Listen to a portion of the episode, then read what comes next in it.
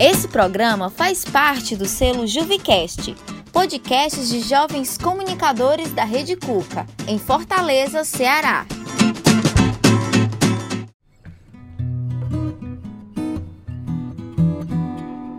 Fala galera, tudo bem com vocês? Sejam bem-vindos e bem-vindas a mais um episódio do Eu Não Mordo, o podcast da acessibilidade da Rede Cuca. Eu sou Luana Nepomuceno e o tema de hoje é literatura acessibilidade para a democratização da leitura. Antes de falarmos especificamente sobre acessibilidade, precisamos entender o que é literatura. Ela representa comunicação, linguagem e criatividade, sendo considerada a arte das palavras. Podemos dizer que a literatura, assim como a língua que ela utiliza, é um instrumento de comunicação e de interação social. Ela cumpre o papel de transmitir os conhecimentos e a cultura de uma comunidade. A literatura transformou-se em várias partes do mundo em disciplina escolar, dado a sua importância para a língua e a cultura de um país, assim como para a formação de jovens leitores.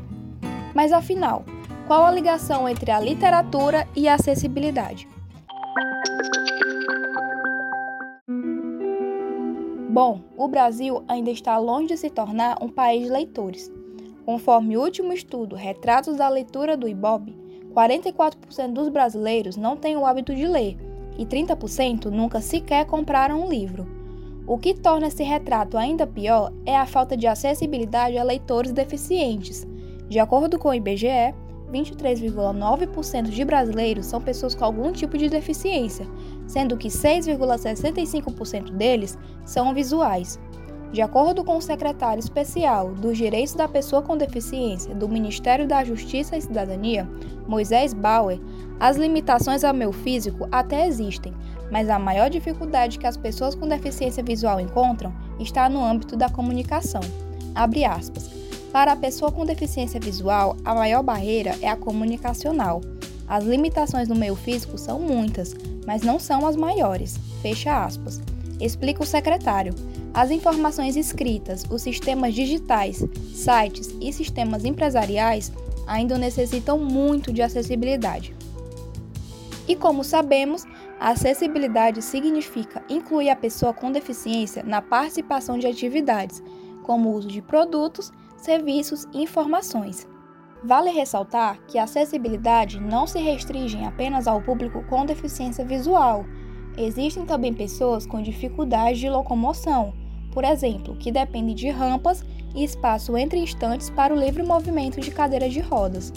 No caso de pessoas com deficiência auditiva, por outro lado, é necessário um bibliotecário e monitores com conhecimento em Libras para uma comunicação melhor. Uma biblioteca acessível acolhe o maior e mais diverso público para oferecer o mesmo serviço, independentemente de limitações físicas ou intelectuais. Já que estamos falando de como deveria ser a acessibilidade para pessoas com deficiência, vamos dar voz às experiências. Para falar com a gente sobre o assunto, convidamos nossa roteirista Dani Cardoso, que abriu mão do roteiro para ser entrevistada neste episódio. Dani é formada em letras pela Universidade Estadual do Ceará, está como monitora de comunicação da Rede Cuca e é aspirante a escritora. Ela já tem um livro escrito que pretende publicar em breve. A Dani tem paralisia cerebral e vai conversar com a gente através de um aplicativo de voz. Tudo bem, Dani? É um prazer ter você como convidada. Você que sempre está aqui na minha posição de fazer perguntas, hoje vai responder elas.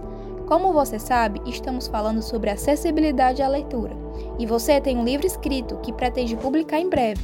Eu gostaria que você nos contasse como foi esse processo de escrita e quais dificuldades encontrou. Olá, pessoal. O prazer é meu de ter sido convidada para falar desse assunto tão legal e importante. Sobre o processo de escrita do meu livro, gostaria de dizer que foi tranquilo, mas não foi não. Só para contextualizar, o livro é um romance com uma pegada juvenil e é baseado na minha história, no que vi e vivi sendo uma pessoa com deficiência. Eu sonho em ser escritora desde criança e sempre consumi histórias, nos livros e na TV, só que essas histórias quase nunca me representavam, pois não tinham personagens com deficiência. Até hoje é assim. Então, em meados de 2018, quando estava me formando, decidi que escreveria o livro que sempre quis ler, só que, para isso, eu precisava de foco e de paz, mas, naquele momento, essas coisas me faltavam. Tentei começar no início de 2019, mas tive um problema e parei. Em julho do mesmo ano, eu entrei num curso de escrita criativa que tinha o objetivo de fazer o aluno escrever um livro em um mês. Aceitei o desafio, porque, se não fosse assim, eu adiaria quem sabe até quando. Mas, olha, que mês complicado. Sentimentos acumulados e uma dor terrível no meu pé, causada pela baixa dosagem do remédio para minha movimentação involuntária, me fizeram ter início de depressão e aqui agradeço ao atendimento psicossocial do Cuca que me ajudou a ficar bem. Mesmo com tudo isso, a única coisa que me dava alegria era escrever e consegui terminar a primeira versão em um mês.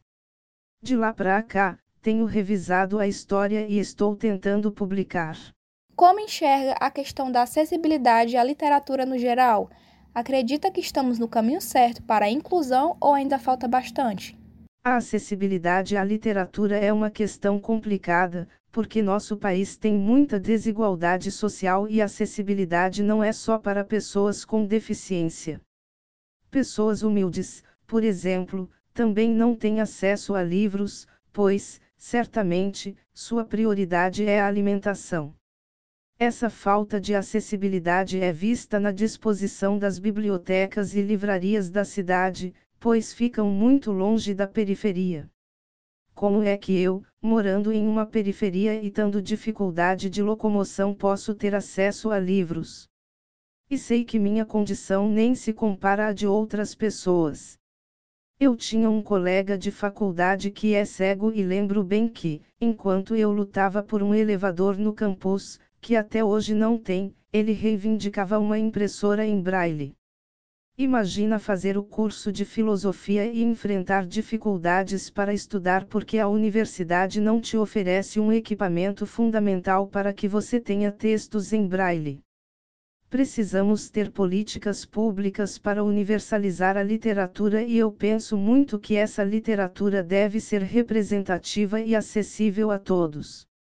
E não tem como não comentar da taxa que estavam tentando colocar sobre o preço dos livros, o que é um absurdo e só mostra o quanto a leitura não é prioridade dos governantes, pois quem lê é mais difícil de enganar, e o quanto é desafiador ser escritor ou artista em geral, no Brasil. Portanto, acredito que ainda temos um longo caminho a seguir. Qual você acha ser a maior dificuldade para a inclusão de pessoas com deficiências, a física ou a comunicacional? Não posso falar por todas as pessoas com deficiência, mas acho as duas têm o mesmo grau de dificuldade. A física, porque só de pensar no caminho até uma biblioteca ou uma livraria dá vontade de desistir. O metrô é o transporte mais acessível, na minha opinião, mas também, quando o elevador quebra, é uma luta para consertarem. Carro, além de ser desconfortável porque nós, cadeirantes, temos que sair da cadeira, não é todo porta-malas que cabe à nossa amiga, enfim. Acabei de perceber que posso ter traumatizado as pessoas que nunca saíram com um deficiente, mas são coisas que fazem parte da nossa rotina. Ainda bem que hoje a internet e as compras virtuais ajudam muito. Já a barreira comunicacional também é ruim, porque a maioria das pessoas não sabem Libras ou não tem paciência para entender alguém que fala com dificuldade e não dá para ter acesso a nada sem comunicação. Acho que nem preciso explicar muito essa questão, é só você se imaginar sem poder falar. Por isso, acho que as duas atrapalham muito quando a pessoa com deficiência busca por qualquer atividade e com a leitura não é diferente. Falando agora sobre o aplicativo de voz, como ele tem te ajudado? O aplicativo foi uma maneira encontrada para eu poder dar palestras. Eu estagiava no Laboratório de Inclusão, setor da Secretaria de Proteção Social. Um dia, o coordenador me perguntou se eu não queria fazer uma palestra sobre paralisia cerebral, disse que sim, mas não acreditei muito na ideia. Como eu poderia palestrar? Foi então que conheci a tecnologia assistiva. A palestra foi um sucesso, teve até esquete e dança.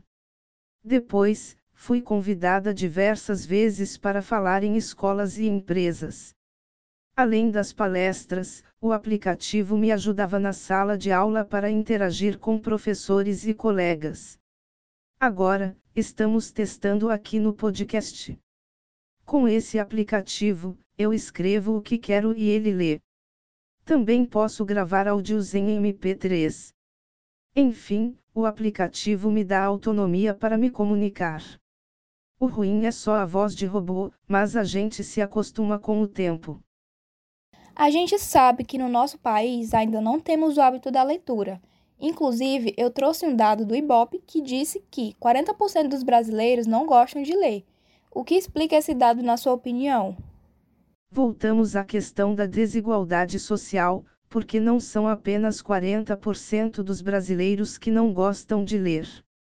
Acredito que mais de 40% dos brasileiros não têm acesso a livros. É impressionante, mas, para mim, poder ter o hábito de ler é um privilégio. Posso estar errada, mas como um jovem da periferia vai gostar de ler se os livros estão longe dele? Eu estudei em escola pública e nunca fui à biblioteca, por falta de acessibilidade, mas acho que também nunca vi ninguém indo lá. A leitura que os professores passam para seus alunos, geralmente, são de livros complicados de ler. As aulas de literatura até na universidade são chatas e olha que eu fiz letras. Então são diversos motivos pelos quais o Brasil não é um país que ler. Quanto mais políticas públicas voltadas para a leitura, melhor. A Rede Cuca é um belo exemplo do caminho que devemos seguir, pois leva bibliotecas para a periferia. No entanto, eu entendo que as pessoas não acreditem na leitura, pois, ao invés de livros, as armas são defendidas. Assim, é difícil mesmo gostar de ler, mas a leitura pode mudar vidas, por isso, temos que incentivá-la e defendê-la onde quer que seja. Muito bem, essa foi a Dani, pessoal. Que entrevista linda! E olha, Dani, esperamos você no desenvolvimento do roteiro do próximo episódio, hein? Agora vou ler um pequeno poema chamado Viajar pela Leitura, da autora Clarice Pacheco para incentivar você a ingressar nessa prática maravilhosa. Viajar pela leitura, sem rumo, sem intenção, só para viver a aventura que é ter um livro nas mãos. É uma pena que só saiba disso quem gosta de ler. Experimente, assim sem compromisso, você vai me entender. Mergulhe de cabeça na imaginação. Clarice Pacheco. E assim chegamos ao final de mais um episódio do nosso podcast. Esperamos que tenham gostado. E fica a dica: se você não tem o hábito da leitura, comece com um livro que ache interessante. Em pouco tempo você vai se acostumar e se apaixonar por livros. Enfim, vou ficando por aqui e até mais.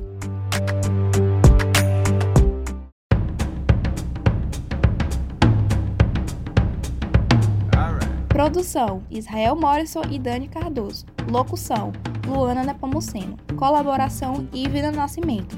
Operação de áudio: Nádia Góes. Este programa é uma realização dos jovens comunicadores da Rede Cuca Mondubim.